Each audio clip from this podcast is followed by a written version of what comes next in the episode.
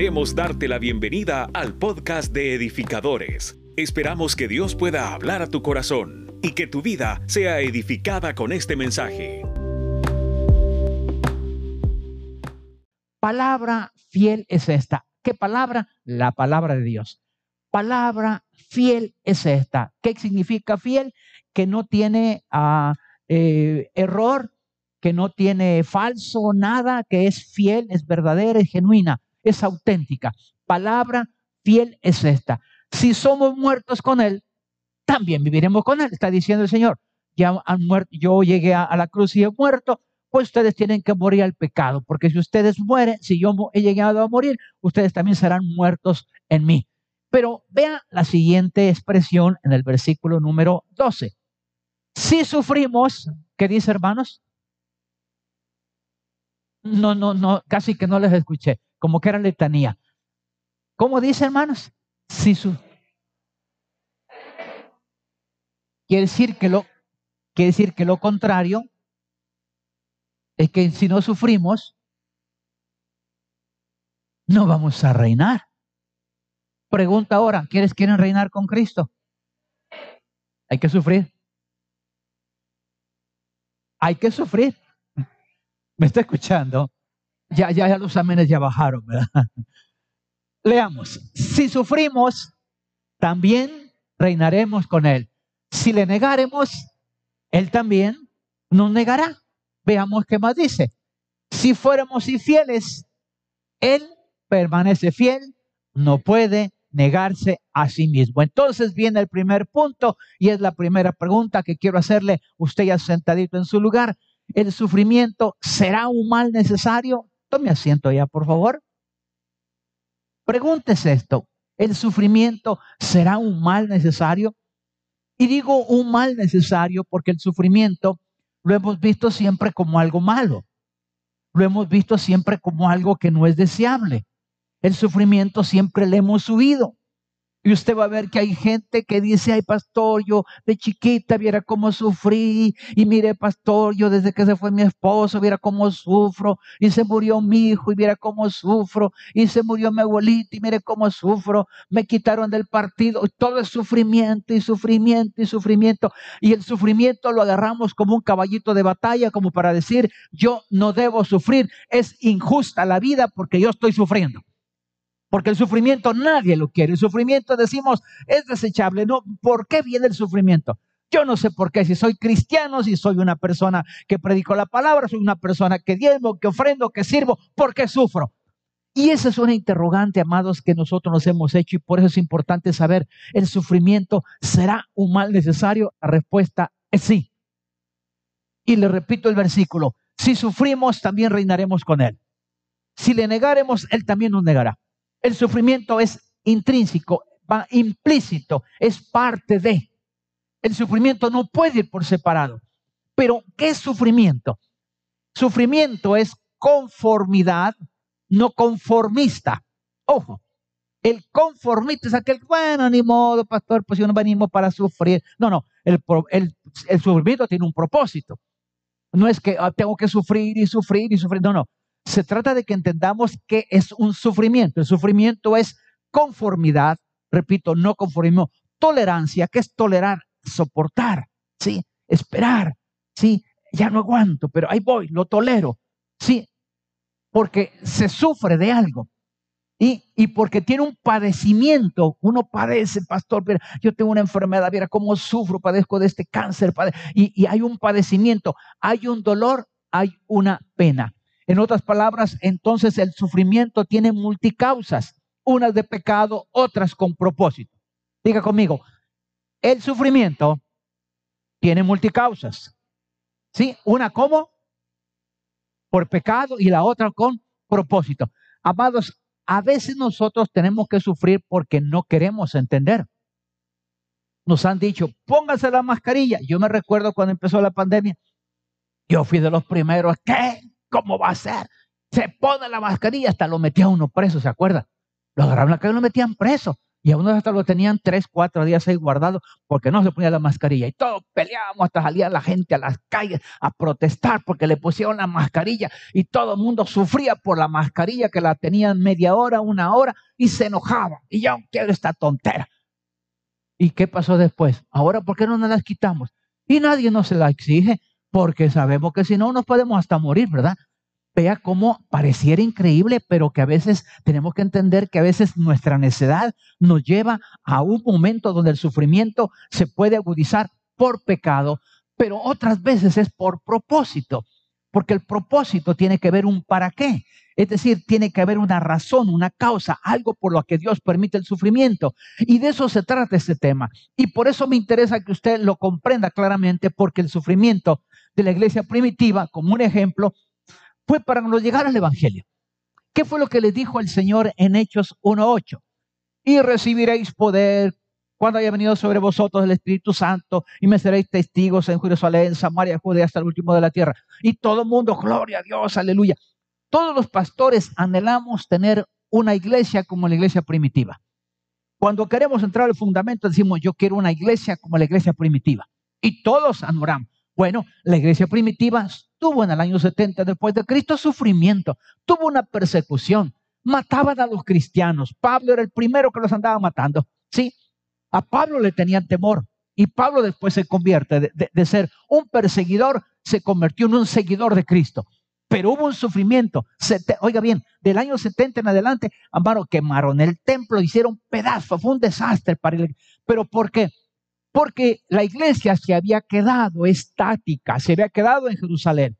Y la orden de Dios no fue en Jerusalén, Jerusalén, Samaria y lo último de la tierra. Le estaba diciendo, tiene que dar al Evangelio. Si no hubiera sufrido la iglesia, Pablo no hubiera llegado a los gentiles, el Señor llamó a Pablo y Pablo vino a la iglesia gentil que somos nosotros, si no, no hubiera llegado nunca el Evangelio para nosotros.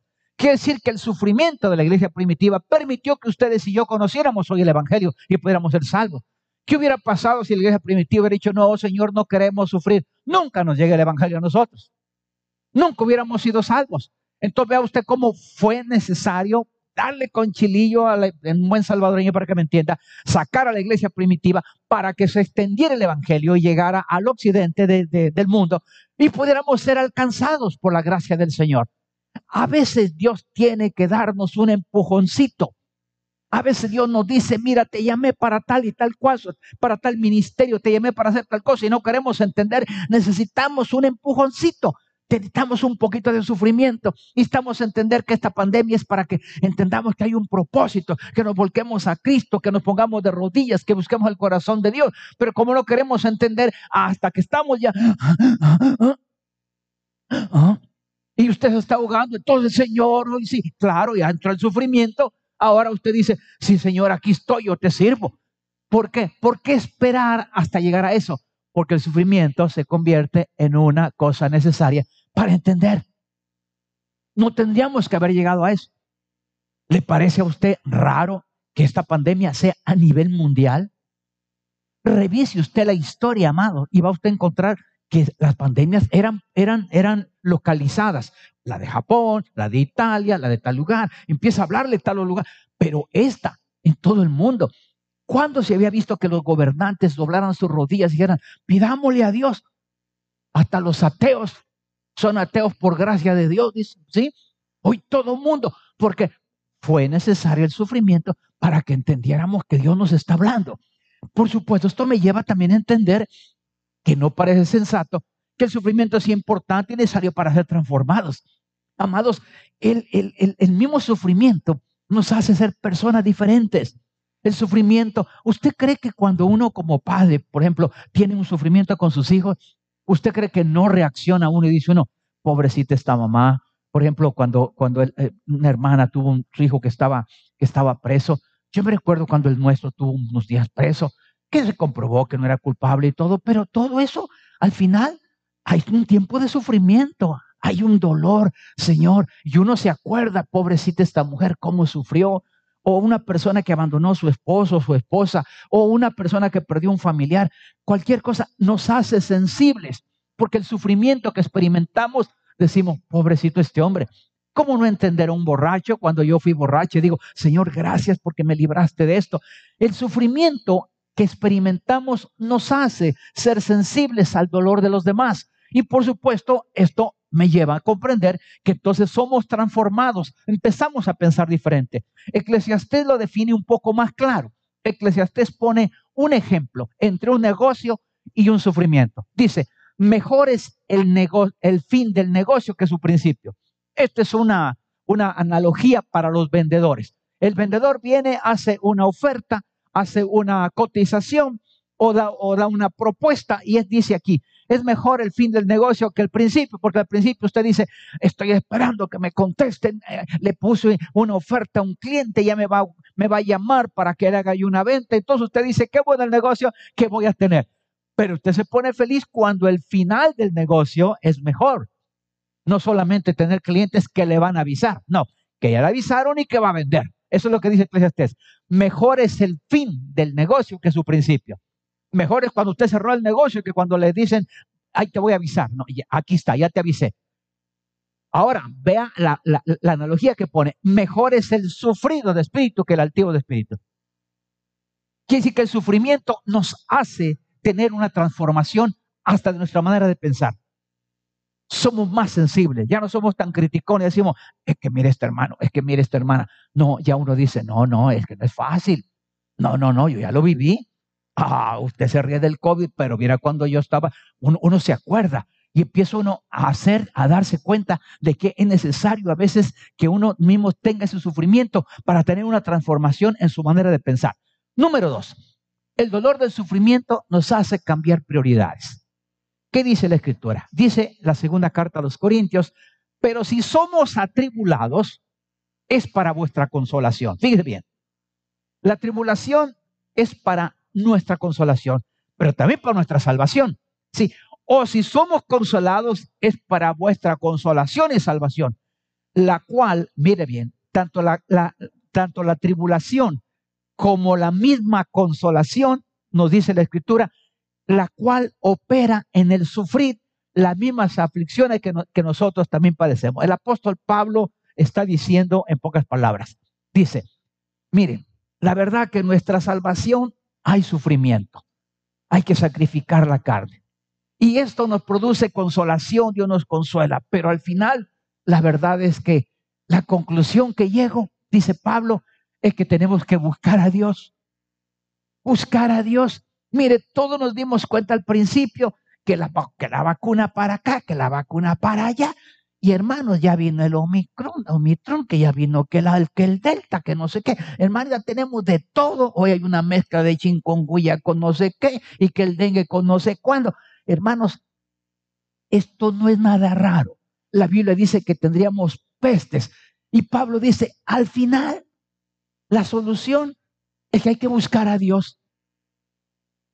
Al final, si tú eres cristiano o no lo eres, tienes que buscar a Dios.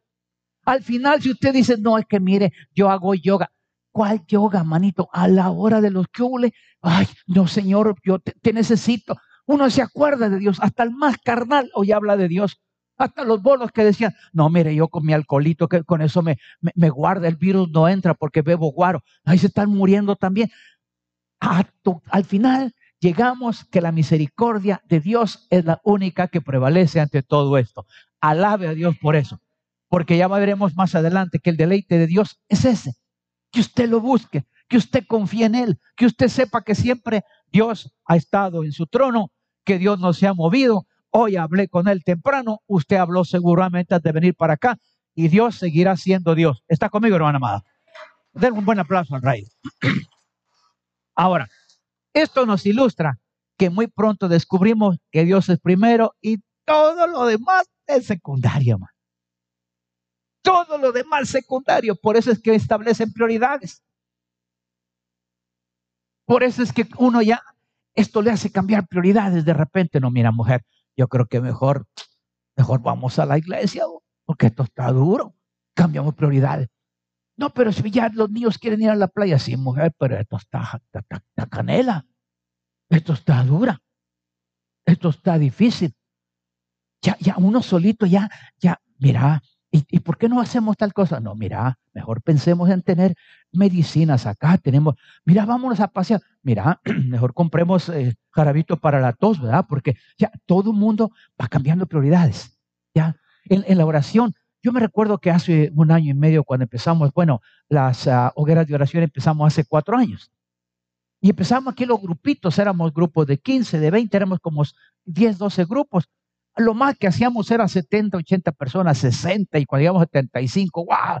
Hermano amado, hoy todas las redes, tengo 15 redes y todas así, pastor, en oración, en oración. Cambiamos prioridades. Y antes la oración era para los viejitos o los que les gustaba orar y tenían la... Hoy hasta los jóvenes, porque ya vimos que hay que cambiar prioridades. Dios nos empieza a mostrar que en todo y por todo Dios es primero. ¿Está conmigo, hermana? Sí, al final es la conclusión que llegamos. Y eso nos da la pauta para entender por qué Dios permite estas cosas. Y claro, el sufrimiento, el problema es que afecta a los que no están arraigados en la fe. El mango que está medio pegado ahí en el palito con un poquito de viento. Toda persona que su fe no está firme, hermano amado, lo hace al revés. No, dice yo, ya mejor me voy a, si me voy a morir, que me muere yo chupando, dice. Si me rompió la camisa, es que se me rompe el pantalón. Y claro, como no está arraigado en la fe, más se ha apartado. ¿Y sabe cuál es el problema? Que cuando una persona se aparta de Dios, amado, y no lo busca Dios, dice la Biblia que su conciencia se va cauterizando, se va petrificando. Y aunque usted le predique y le predique, la palabra no penetra, no penetra. Por eso dice la Escritura que es como el encantador cuando le, le toca la flauta a la serpiente sorda. Eso así lo ilustra. Una persona que se va al mundo y que tarda para regresar, le cuesta más regresar porque ya tiene más mundo. ¿Y sabe cuál es el problema? Que como la concupiscencia, ojo, la concupiscencia es todo lo que vamos grabando. Entonces, cuando vamos al mundo, aprendemos más pecado y ese pecado queda en nuestra mente, aunque tengamos la mente de Cristo, la concupiscencia queda ahí. Por eso dice la Biblia, cada uno es atraído cuando de su propia concupiscencia es seducido. Y dice la Biblia, y concibe el pecado y el pecado concibe la muerte. ¿Por qué? Porque hay una muerte espiritual. Le cuesta más regresar. Por eso el encantador lo ubica la, Biblia y dice que es como un encantador que le está tocando a la, a, la, serpiente, pero como es sorda, no le encanta. Así es el mensaje de Dios. Usted le predica y no llega el mensaje. Entonces, amados, ¿por qué esperar a eso? ¿Por qué no buscamos entonces mejor y arraigarnos en la fe, arraigarnos en Cristo? Afirmemos nuestra fe. Y pues esto también me lleva a un tercer punto y quiero compartirlo con ustedes rápidamente. El sufrimiento es mayor por la falta de entendimiento en la prueba. Cuando no entendemos nosotros la prueba, amados, estamos tan confundidos que no sabemos si es prueba o es castigo. No entendemos. Entonces, como no lo entendemos y como se parece, porque el castigo y la prueba es igual. El castigo tiene que ver con las consecuencias del pecado, pero la prueba tiene que ver con la poda. Por eso, cuando la Biblia habla en Juan capítulo 15, dice que Él es, dice, mi Padre es el dueño de la vida. Y habla de que Jesús es la vid verdadera y nosotros somos los pámpanos. Y dice que empieza a podar. Entonces, cuando nosotros no llevamos fruto, Dios nos empieza a podar y la poda es para crecer espiritualmente, pero la disciplina, represión o castigo o azotes es consecuencia del pecado. Entonces hay sufrimiento en los dos casos. Entonces uno se queda, ¿y qué pasa aquí? Señor, ¿será que me estás castigando? Y no entendemos que es para crecer espiritualmente, que básicamente ese es el propósito del sufrimiento. Entonces, ¿qué dice la Biblia de esto? Dice, pues los, pues los sufrimientos ligeros, ojo, los sufrimientos ligeros y efímeros, ¿qué es efímero? Pasajero, pequeñito, poquito, es solo un rato. Los sufrimientos ligeros y efímeros que ahora padecemos producen una gloria eterna que vale muchísimo más que todo sufrimiento. Dice Pablo, ¿te imaginas el sufrimiento que vas a tener con fuego eterno? ¿Te imaginas la muerte eterna en el infierno donde dice la Biblia que el gusano nunca muere? ¿Sí? A donde el fuego nunca se apaga. ¿Te imaginas ese sufrimiento eterno? Amados, a veces no hablamos del, del, del, infierno porque creemos que eso es una falacia. No es verdad. El infierno es real y solo hay vida eterna o muerte eterna. No hay, no hay, no hay intermedios. Entonces dice Pablo, un poquito de sufrimiento sobre esta tierra, un poquito que te está apretando el zapato el Señor para que un buen Salvador y entienda, para que puedas entender que eso superficial pasajero no se compara con el sufrimiento de la muerte eterna en el infierno. No se compara, imagínate, hay una película que se llama Infierno Ardiente, se la recomiendo, véanla. Hace una alegoría sobre lo que es los gusanos que nunca mueren, cómo están destruyendo el cuerpo. Hermano, va a ser un cuerpo, no este cuerpo, este cuerpo se destruye en la muerte física. La muerte eterna es otro cuerpo, es un cuerpo que tiene la capacidad de soportar todos los tormentos que serán en el infierno. Ese gusano que entra por los oídos sale por los ojos. Solo pensar eso, hermano, cuando usted lo ve, da cosa. Señor, y eso. Y alguien me dice, pastor, pero será tan malo Dios. No es que no sea malo Dios. Lo que te está diciendo que ese efímero sufrimiento, eso pasajero, aguanta. Si se puede. Acércate al Señor. Esto no es comparado nada con lo que nos espera. La misma Biblia dice, si tú con los de a pie no puedes caminar, ¿cómo vas a hacer con lo cuando corras como los caballos? Lo que está diciendo es, si esto que empieza, hermanos, hace dos años no pensábamos que venía esto. Hace dos años decíamos, no, hombre, una gripita ya va a pasar. Y cuando vimos que empezó, y más, y más, y más, los médicos desconcertados, los médicos aprendieron también en esta época. Ahora, ¿qué va a pasar? ¿Usted cree que esto va a disminuir? Ya lo vimos que es mentira, no está disminuyendo, se está incrementando. Entonces, probablemente nos vienen tiempos más difíciles. Es efímero lo que está pasando ahora. Entonces, lo que está diciendo Pablo, y se lo vuelvo a leer, dice, estos sufrimientos ligeros y efímeros que ahora padecemos producen una gloria eterna que vale muchísimo más que todo sufrimiento. Pablo está diciendo, mira, este sufrimiento tiene multicausas. Pero dentro de estas multicausas, Dios tiene el control para descubrirlas y hacernos entender el propósito. Dios lo que está diciendo es que no es una sola causa el sufrimiento. El sufrimiento puede venir porque nosotros lo provocamos o porque fuimos descuidados o simplemente porque fuimos oidores de la palabra, pero no hacedores. Hay gente que le gusta oír mucho de la palabra, pero no vivir la palabra. Hay mucho que sabe de Biblia, pero no practica nada de Biblia. Santiago dice, no seáis oidores olvidadizos, sino seáis hacedores de la palabra. Hay gente que dice, yo tengo 30 años de cristiano, sí, pero ¿qué practicas de esos 30 años? ¿Cuántos mensajes habrás escuchado en tu vida? ¿Cuántos, ¿Cuántos mensajes tú te has vuelto simplemente un catador? Este sí me gustó, este no me gustó. No se trata de catar mensajes, se trata de que tú vengas aquí y te prepares y sepas que el trabajo nuestro es entrenarlos a ustedes para ir a defenderse allá afuera. El mensaje de salvación no es para estar dentro del templo, es para practicarlo afuera, es para que tú vengas acá y te prepares en todas las áreas de tu vida, porque afuera es a donde tú vas a poner en práctica lo aprendido. Pero si tú simplemente aquí vienes, te quedas con este mensaje y no llegas a tu casa, no consultas la palabra, no tienes tiempo de oración, seguro que tú vas a tener sufrimiento y que no lo vas a entender. Voy para el número cuatro. El punto cuatro es, el sufrimiento es parte de la formación de madurez y crecimiento espiritual. Lo que te acabo de mencionar. Es parte de la formación de madurez y crecimiento espiritual.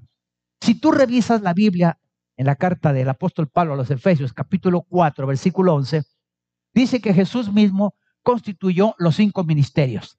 Apóstoles, profetas, maestros, evangelistas y pastores. Ahí va a ver, ahí están los cinco ministerios.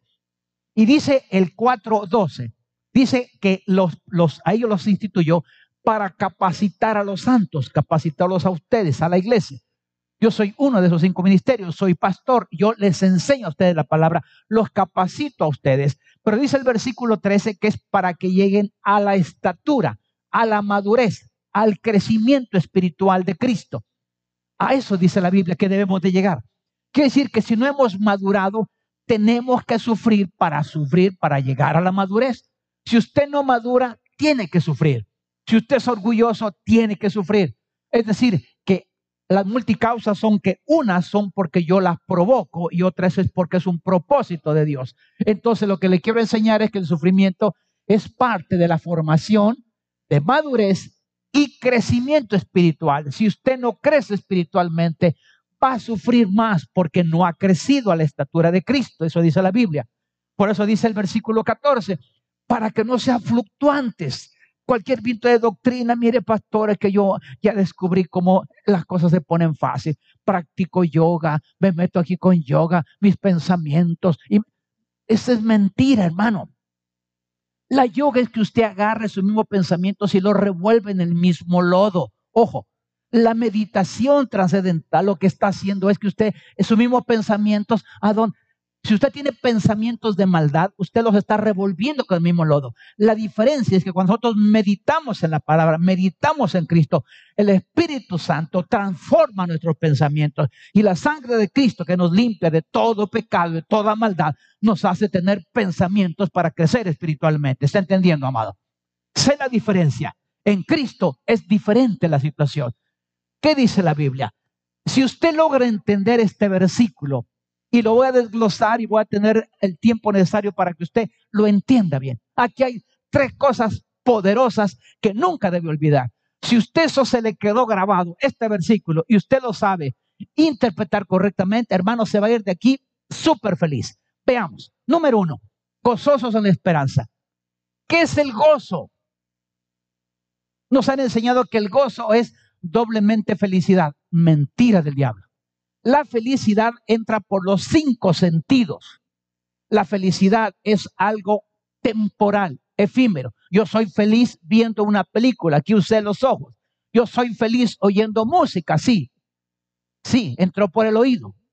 Otro de los cinco sentidos. No, mire, yo acabo de comerme unas ricas hamburguesas o unas papitas y mire, deliciosa. Soy feliz comiendo. Sí, algunos son tan felices comiendo que hasta hemos visto que están bien felices, ¿verdad que sí?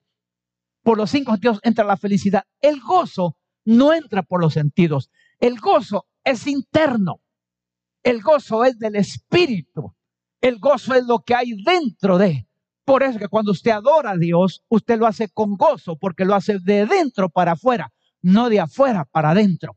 Cuando usted quiere, mire, póngame musiquita más alegre o póngame musiquita más triste, más conmovedora, la nota tal, la nota tal, porque esa me pone el alma. Uno, uno, eso está entrando por los sentidos. Eso no es gozo. El gozo es el que usted experimenta interno. Pablo dice, gozosos en la esperanza. ¿En qué esperanza? Tenemos esperanza en Cristo. Por eso Pablo le decía a la iglesia de Tesalónica en el capítulo 4, versículo 16, le decía, hermanos, no queremos que ignoréis acerca de los otros que no tienen esperanza. Amado, tú y yo tenemos esperanza. Nosotros no tenemos cristiana resignación. Tenemos una esperanza gloriosa que Cristo está con nosotros, Cristo está en nosotros y Cristo nos ha salvado. Puede decir amén, amado. Alégrese por eso. Ahora, si usted entendió que es gozo, que no tiene que ver nada con lo de afuera, entonces dice, gozoso en la esperanza. Pero mire el siguiente versículo, en final parte, sufridos en la tribulación. ¿Sabe qué quiere decir? Que tú con tus sentidos estás sufriendo. Pastor, si es que yo estoy viendo a mi hijo que está muriendo y yo, mira cómo sufro. Sí, pero eres gozoso en la esperanza. Ojo, cáptelo bien acá. Por fuera sufres, por dentro gozas. ¿Cómo es eso, pastor? Claro. Cuando mi hijo se murió, yo sufrí horriblemente, amado. Yo lloraba. Mi esposa es testigo. Yo en la noche, dormido, despertaba llorando porque lo soñaba. Y en el mismo sueño lloraba. ¿Dónde lloraba? Por fuera. Pero cuando yo digo, Señor, ya mi hijo ya está esperando turno, ya está ahí esperando, ya está en la fila cuando despierte el Señor a todos. Los muertos en Cristo resucitan primero y luego los que hayamos quedado seremos juntamente arrebatados, gozosos en la esperanza. Sufro por fuera, pero me gozo por dentro. ¿Está entendiendo, amado? Hay una esperanza, punto. Ahí está la esperanza. Entonces, usted está entendiendo eso, ya va a ver que el sufrimiento es efímero, es por fuera pero por dentro hay gozo. Veamos la tercera parte. Ahora dice, constantes en qué?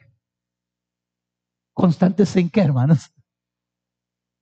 Porque entonces usted tiene sufrimiento. Porque no es constante la oración. Porque si usted es constante en la oración, entonces tendrá gozo en la esperanza. Ojo, la oración te lleva a tener gozo en la esperanza en Dios. Porque el Espíritu Santo te ministra, el Espíritu Santo te redarguye, el Espíritu Santo te consuela y tú al final te levantas y dices, Señor, yo en mi carne, ahí está, yo en mi carne, Señor, he sufrido la pérdida de mi hijo. Pero en el Espíritu, Señor, yo estoy gozoso porque sé que tiene un galardón. Me está escuchando, hermana amada. ¿De dónde lo obtengo? De la oración. Rindo, pongo mis rodillas al piso, Señor, por favor, bendíceme, Señor, quítame este dolor, Señor, dame esa esperanza, dame esa confianza. Está conmigo, hermano amado. Eso es lo que el apóstol Pablo estaba enseñando a la iglesia de Roma. Y me llama la atención porque, amados, esto me permite ver que muchos se apartan del camino de la verdad y el sufrimiento, afirman los maduros. Los que son veletas se van al mundo. ¿Sabe usted qué dice la Biblia? Que aún a los justos en los últimos tiempos serán engañados. Es que mire, pastor, es que, y, y mire, amado, y, y, está tan de moda tantas cosas burdas, absurdas. Que mire, que coma tal cosa, que, que vaya a la playa. Mire, mire, mire la persona que no tiene esperanza. ¿Sabe qué dice? Yo lo veo en los Face. En el Facebook, yo que dice la gente, disfruta la vida. Haz lo que tú quieras. Anda a respirar porque no sabes si amaneces mañana. Digo, no, yo no. Yo tengo esperanza. Yo tengo un Dios que vendrá por mí, que vendrá por ti. Ese Dios que no va a mentir. Ese Dios que ha dicho que tú y yo seremos salvos. Esa es nuestra esperanza. Yo no voy a ir a la playa a esperar morirme porque no me queda más remedio. Mentira del diablo. En Cristo vamos a resucitar. Porque si Él resucitó, nosotros también resucitaremos. Puede decir amén, amado. La prueba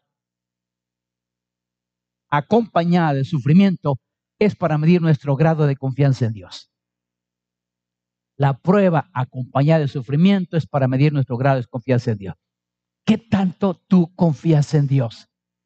¿Qué tanto tú dices, Señor, yo confío en ti? ¿Qué tanto tú crees que Dios tiene el control? Saben ustedes que mucha gente dice, Señor, ¿y dónde está Dios? Yo oro y no me contesta. Ya te contestó. No, pastor, ¿cómo no? El Señor contesta sí, a veces no. O dice, espera. Lo que pasa es que todos queremos que nos diga así. Imagínate que todos los que le dijéramos, Señor, que no me pegue a mí el COVID y no te pegara. No hubiera esta enfermedad. Pastor, entonces, ¿cuál es mi garantía? Tu garantía es que Dios te da lo que necesitas, no lo que tú quieres. Dios te da lo que tú necesitas, no lo que tú quieres.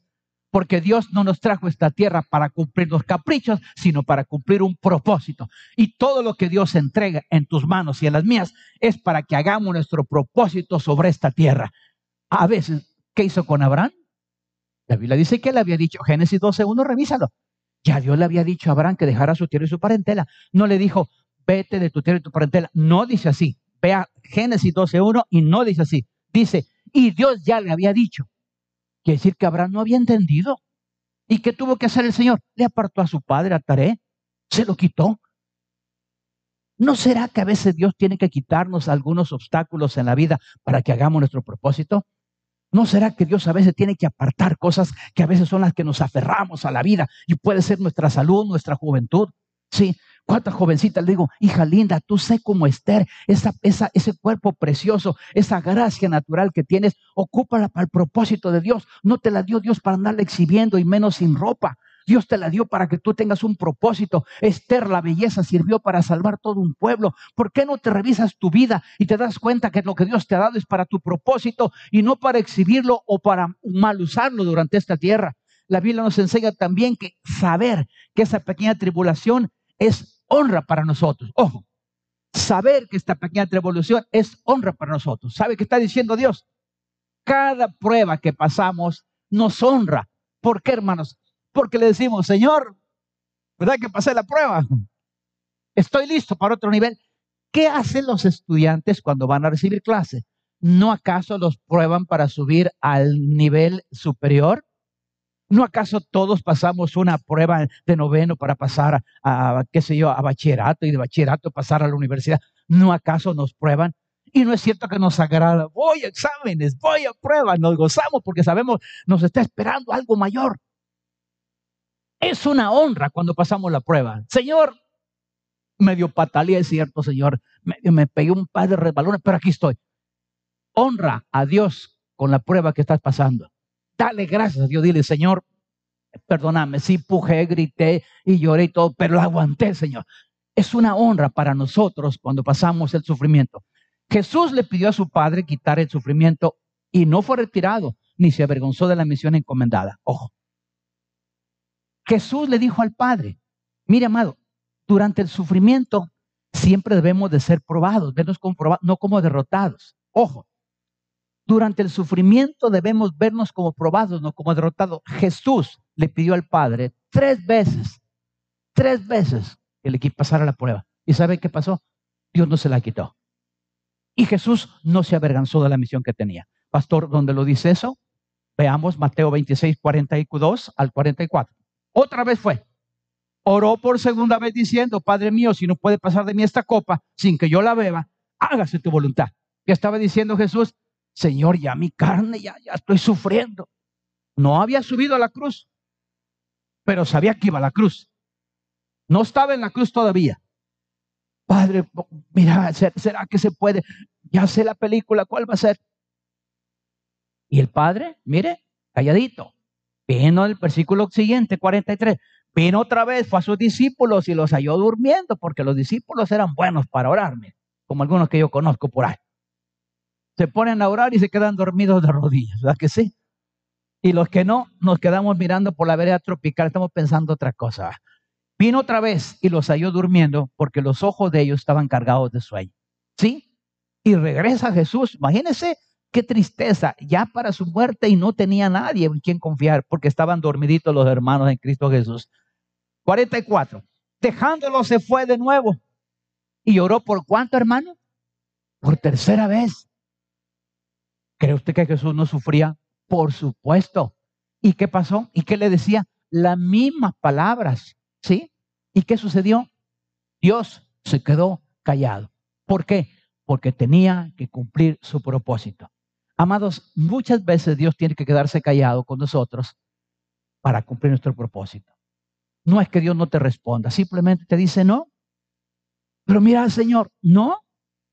Y esto te va a entender, te lleva a entender un quinto punto, y es, ¿dónde está el deleite de Dios en el proceso de sufrimiento? ¿Acaso Dios quiere que seamos masoquistas? masoquistas? ¿A dónde está el deleite de Dios? Veamos el deleite de Dios dónde se encuentra. Ok, al encontrar nosotros su consuelo y refugio en medio de nuestro sufrimiento. Aquí es donde está el deleite de Dios. A donde está el lugar donde nosotros lo buscamos. El salmista, se lo voy a enseñar. El salmista dice literal, mi carne y mi corazón sufren, desfallecen, se mueren, le duele. ¿Cuántos hemos dicho eso? Señor, ya no aguanto en mi carne, mi corazón se está, ya me estoy muriendo, Señor, ya no aguanto.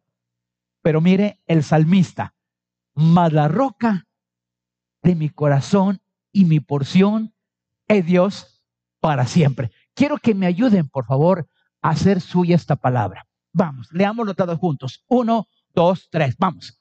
Mi carne y mi corazón desfallecen, mas la roca de mi corazón y mi porción. ¿Creen ustedes esas palabras? ¿Las toman como suyas? Por supuesto, amado. Debemos de saber que nuestra garantía, el salmista decía, aquí está, aquí está. Mi carne y mi corazón desfallecen, mas la roca de mi corazón y mi porción es Dios para siempre. Y cuando digo el salmista, no estoy hablando necesariamente de David. Asaf era un salmista. Asaf era el que dirigía las alabanzas. Desde, el capítulo 73 al 83 son salmos de Asaf. Y mire lo que decía. Mi carne y mi corazón desfallecen, mas la roca de mi corazón y mi porción es Dios para siempre. Aférrate a esta promesa. Aférrate en Dios. Ahí está el deleite de Dios, que cuando tú ya no aguantas, busca a Dios. Cuando tú no soportas, busca a Dios. Cuando la carga es demasiada, busca a Dios. ¿Por qué? Porque Dios no nos pone cargas que no podamos llevar. Puede decirme amén, por favor. Dios no nos pone cargas mayores. Me parece creíble, oiga bien, no parece creíble, pero el sufrimiento es parte del plan de Dios para confiar en Él. ¿Cómo Dios va a saber si efectivamente nosotros soportamos o no el sufrimiento? Cuando confiamos en Él. Si tú no confías en Dios, no vas a soportar, vas a abandonar. ¿Qué ha hecho mucha gente? Cuando no soporta el dolor, se van al mundo. No, ya no. No, pastor, ahí en la iglesia es un régimen ahí. No, ya no aguanto. Claro, pastores que yo, yo no traigo para, para, para tal cosa. Claro, porque porque tú no quieres realmente darte cuenta que hay que descansar en Dios, que hay que confiar en Dios. Por sobre todas las cosas hay que buscar el corazón de Dios. Y por supuesto esto Dios está hablándonos a nuestra vida y es que uno de los errores más comunes en medio del sufrimiento es llenarse de conmiseración. ¿Sabe usted que hay gente que le gusta llenarse de conmiseración? Porque la conmiseración se vuelve una manera de manipular.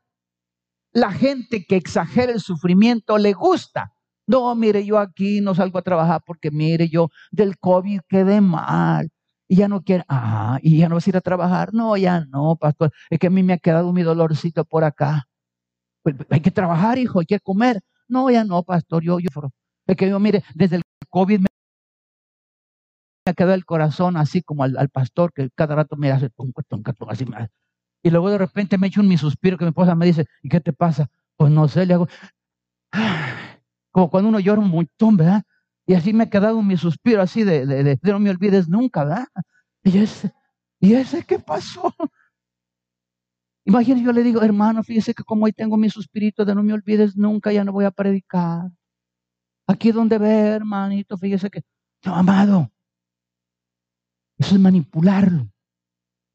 La gente que sigue de autoconmiseración, pastores, que viera, yo, yo no puedo dejar de chupar. Es que viera, hermanito, ¿y por qué bebes? Ay, es que mire, no, a mí no me vengas con cuentos. Ningún ángel te abre la boca y te mete el guaro, papito. Tú abres la boca, tú te la metes. Ay, no es que mire, pastor, viera, viera que yo, yo no, yo con, esta mi, mi úlcera, y, y, pues, hasta se apropian, mi úlcera, mi, mi hernia, mi, mi, mi. ¿Cómo que tú? ¿Tú qué? Las enfermedades no son tuyas. ¿Por qué te apropias de ellas? Tú estás cayendo en el juego del enemigo. Eh, te está llenando de conmiseración. Pastor, ¿y alguien lo hacía? Claro, lo hizo Job. ¿Quieres ver lo que decía Job? Si azote mata de repente, sería el sufrimiento de los inocentes. Está diciendo, Dios es injusto con él. Está diciendo Job, Dios es injusto lo que me está pasando. Imagínense Job cómo estaba lleno de amargura, que tomó, hermanos, el sufrimiento como algo que decía, Dios es injusto, Dios se ríe de nosotros. A eso llegó Job. Y era recto, perfecto, temeroso. Dios se ha apartado del mal. Pero a la hora de los cóboles, Job se llenó de autojusticia. Pensaban que lo que hacía Dios era injusto. Hay mucha gente ahora mismo que está sufriendo y piensa que Dios es injusto. Yo vengo a decirte de parte de Dios. Dios es justo. Y justo lo que tú tienes es lo que merecemos cada uno. Nadie tiene lo que no merece. Todos tenemos exactamente lo que merecemos. Todos tenemos un lugar de oración. ¿A dónde le quedó a Jonás? En la pancita del pez. ¿A dónde te pone Dios a orar? A donde tú de verdad sufres para entender que Dios tiene el control de las cosas, pero que Dios también te sacará adelante. Puede decir amén, amado. No hay Dios, no, nuestro Dios dice la Biblia que Job estaba tan lleno de autojusticia que pensó que el sufrimiento era inmerecido. Mire, amado, hay gente que piensa estas palabras, Dios quiere, amados, que seamos más que vencedores por medio de Cristo. Pablo le decía estas palabras a la iglesia de Roma, pues tengo por cierto que las aflicciones, oiga bien, Pablo lo decía, pues tengo por cierto que las aflicciones del tiempo presente no son comparables con la gloria venidera que en nosotros ha de manifestarse. Amado, en este proceso de pandemia, el sufrimiento nos hará más sabios. Quiero recordarte esto.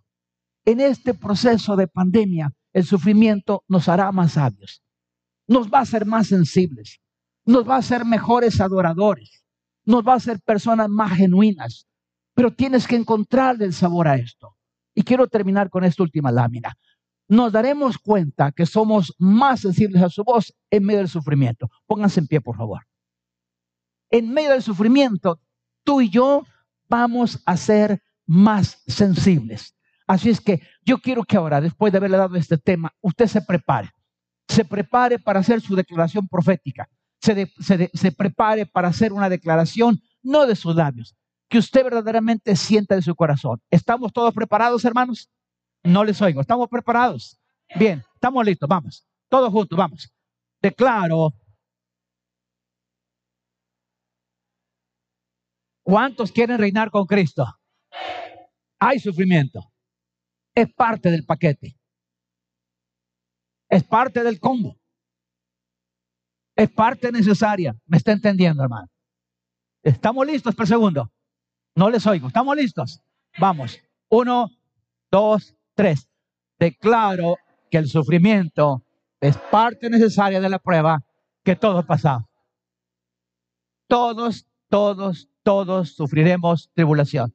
Todos todos tendremos sufrimiento. ¿Cuál es la diferencia? Que si entendemos que tiene un propósito, hermanos, el sufrimiento es efímero, es pasajero, es rápido. Aquí el punto es cuando no queremos entender. Y acuérdese, si no hay consecuencias, no hay aprendizaje. A veces tenemos que tener, algunos entendemos con reprensión, otros con castigo y otros tenemos que esperar los azotes. Hebreos capítulo 12. Dios castiga, sí castiga. ¿Por qué? Porque todo padre que ama a su hijo lo castiga porque no es bastardo, así dice la Biblia. Y dice la Escritura que si aún nuestros padres nos castigaban, los veneramos, cuanto más nuestro Padre que está en los cielos, que tiene que veces que castigarnos. Estamos listos para la tercera. Vamos, uno, dos, tres. Declaro que el sufrimiento me llevará a crecer. Diga conmigo, voy a crecer espiritualmente. Una vez más, voy a crecer espiritualmente. ¿Quiere darse cuenta si usted necesita crecer? Pregúntese cómo estaba hace dos años, en esta época. ¿Cómo estaba su crecimiento espiritual? ¿Verdad que de algún momentito, como que algunos, hasta el pastor, nos apagamos un poquito, nos encerramos en casita, y era más Netflix que Biblia, y era más redes que oración, ¿verdad que sí? Y de repente ya los domingos, ya no era el domingo el día del Señor, sino la mañana del Señor, porque la tarde era para el otro Señor. ¿sí? Y en la mañana a las 7 para que así tengamos todo el día libre, mujer. Vamos a crecer espiritualmente. Listos para la siguiente. Vamos, todos juntos. Declaro que me refugiaré en Dios porque es su deleite. Dios quiere que confiemos en Él. Dios no es bombero para apagar fuegos. Dios tiene ha tenido y tendrá siempre el control de las cosas. Padre bueno, te doy gracias por tu palabra. Gracias Dios por este tiempo para darnos y mostrarnos, Señor, que no nos debe de extrañar las tribulaciones. No nos debe extrañar el sufrimiento, es parte de. Señor, ahora en este momento, yo te ruego por aquellas personas que aún no te conocen. Que seguro, Señor, están experimentando en su vida el anhelo de encontrar a alguien que les escuche y ese eres tú, Señor salve esas vidas. Mientras todos oramos, pregunto, ¿habrá una o más personas que nunca han recibido a Jesús y quisieran hacerlo en esta hora? ¿Quieren levantar su mano donde está? ¿Habrá alguna persona que nunca ha recibido a Jesús y quisiera hacerlo en esta hora? Levanta tu mano en alto, déjame orar por ti. Creo que estamos todos en familia. Quiero hablarle ahora a la iglesia. Cada uno de ustedes sabe que el sufrimiento nos ha llevado a un límite. Yo quiero orar por aquellas personas que sus fuerzas se han debilitado, que sus fuerzas llegaron al límite, que sus fuerzas llegaron al tope y que están a punto de decirle, Señor, ya no soporto más. Pasa al frente, déjame orar por ti. Déjame orar por ti para que tu fe no falte. Déjame orar por ti para que el Señor te fortalezca en este momento difícil. Yo sé que estás preocupado por el futuro, tal vez por tu trabajo, por tu familia, por tus hijos, por las cosas que están en tu entorno. Y sin duda has llegado a un límite. Todos tenemos un límite, por supuesto. Pero Dios dice la Biblia que nos renovará estas fuerzas. Padre, bendigo a tu pueblo, bendigo a tu iglesia, bendigo sus mesas, bendigo sus trabajos, bendigo sus corazones. Ensánchalo, Señor, para que tu espíritu, Señor, permanezca, se mantenga y que tu